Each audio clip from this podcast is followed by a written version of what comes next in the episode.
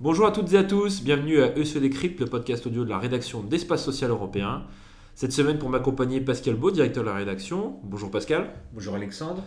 Pascal, cette semaine, on va parler un petit peu. euh, il y a deux sujets qui se, qui se sont actuellement en parallèle c'est la négociation conventionnelle et en même temps l'examen à l'Assemblée nationale du projet de loi santé euh, d'Agnès Buzyn.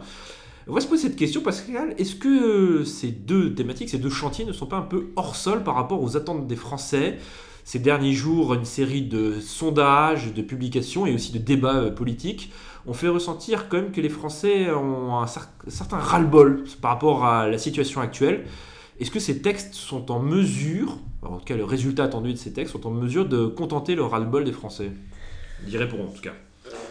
En tout cas, c'est leur vocation, euh, mais c'est vrai qu'il y a un sentiment euh, de hors-sol, vous avez raison.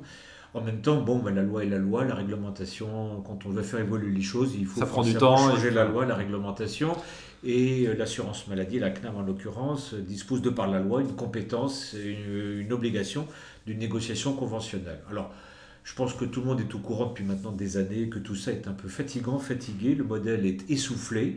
Et c'est vrai qu'il y a un décalage. On l'a vu hier soir, il y avait un débat politique sur, euh, sur une chaîne d'information entre les politiques sur la santé. Ils Mm. étaient tous assez unanimes pour dire que la situation devenait, euh, dans certains endroits, tout à fait intolérable euh, en termes d'accès aux soins, d'accès à, à avoir un médecin traitant, etc. Donc vous avez raison, sur le plan du principe, on est peut-être vraiment maintenant au bout, totalement au bout d'un système.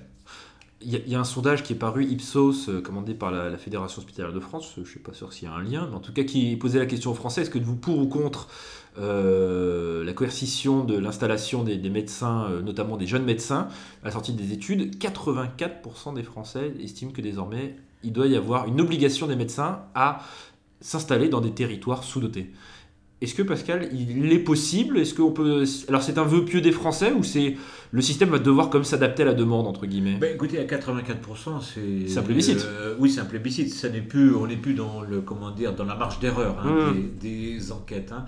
Donc c'est massif. Oui, il y a massif. Il y a, il y a une inquiétude ou il y a une réalité de, euh, de difficulté ou d'absence d'ac- d'accès aux soins ici et là, hein, que ce soit un médecin traitant généraliste ou un Mhm. médecin spécialiste. Enfin, tout ça n'est pas, est pas nouveau. Ce qui est euh, nouveau, c'est maintenant, c'est même plus une question de droite ou de gauche. hein. je veux dire, euh, la droite défendait les médecins libéraux, la gauche, la gauche défendait les Ouais. médecins publics dans les hôpitaux. Maintenant, tout le monde euh, se rejoint pour dire que ça suffit. Il faut passer aux actes, arrêtons de- d'empiler des belles déclarations ou des actes législatifs, voire même de réglementaires qui ne sont pas suivis des faits. Ça, c'est incontestable. Alors que faire? Le projet de loi santé, la version initiale avant amendement n'intégrait pas du tout ce, ce périmètre-là, ne traitait pas ce sujet-là.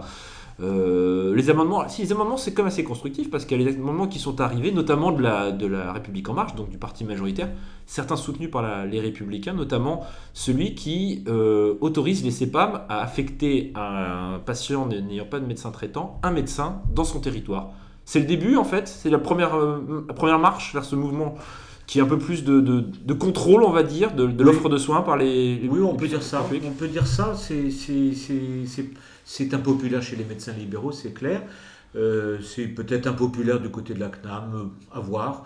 Vous êtes sûr que les Euh, CEPAM sur le terrain sont, sont contre? Alors c'est compliqué, hein, c'est très compliqué, parce que je vois pas les directeurs de caisse primaire téléphoner euh, à Madame Michu, au médecin traitant, disant Docteur, des, vous devez. Faites de la place. vous faites de la place à Madame Michu. Bon, mais euh, vous savez, la plupart des pays qu'on a visités, Alex, Le font. vous au premier, au premier chef, y compris les médecins libéraux, ben, soit c'est l'État qui dit euh, non, il n'y a pas de liberté d'installation. Oui. C'est fini, on l'a vu ça au Danemark. hein. Ce sont des médecins libéraux. hein. Oui. Ils l'acceptent, c'est la règle du jeu. Euh, soit c'est tout simplement les ordres professionnels qui disent non, non, ben écoute, cher confrère, tu t'installes là parce que c'est comme ça. En tout cas pendant un certain temps. Alors, la France écrit, a écrit, on aura une réglementation surabondante. C'est impressionnant le nombre de textes qu'on peut avoir Oui, sur ces sujets-là d'incitation. La négociation conventionnelle pousse aussi dans la même direction. C'est toujours la même chose, un empilement des textes assez peu suivi des faits. La Cour des comptes a, euh, a, comment dire, a fouetté là-dessus en disant que les dépenses en matière d'incitation euh, des médecins à s'installer concrètement dans des zones de sous-densité médicale, euh, ça dépense beaucoup d'argent pour peu de résultats. Au final, oui. Voilà, je crois qu'à un moment donné, euh, la coupe est pleine. Elle est pleine, tout simplement, Alexandre. Et c'est pas simplement le médecin généraliste traitant, c'est les spécialités, euh, non compris d'ailleurs parfois, y compris dans des zones hyper denses. euh, des spécialités à des tarifs euh, raisonnables.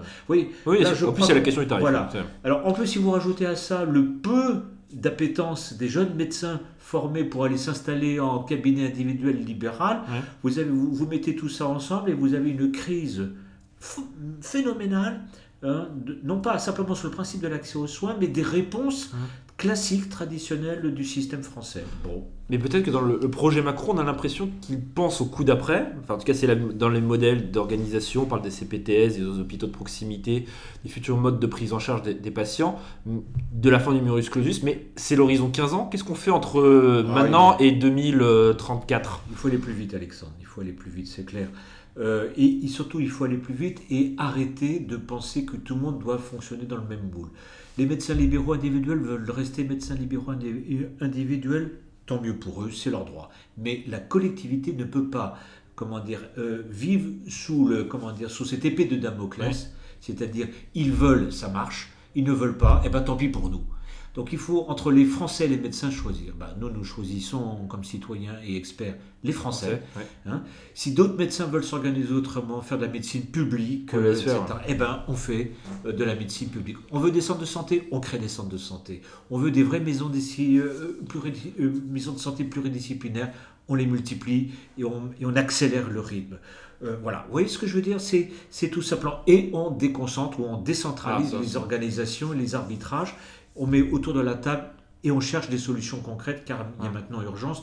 Et on ne va pas attendre 15 ans, Alexandre, pour résoudre ce problème-là. Non compris, l'autre aspect dont on ne parle pas, c'est les délégations de, de compétences et de tâches aux infirmiers, Aux auxiliaires médicaux. aux auxiliaires médicaux, etc. Aux médico-sociaux. Oui, ce que je veux dire, c'est que la crainte, c'est qu'on fasse des cathédrales nationales administratives qui, ne, qui donnent peu de résultats, alors que sur le terrain, je crois qu'il existe un potentiel remarquable, tout à fait intéressant, d'initiatives qui pourraient être valorisées.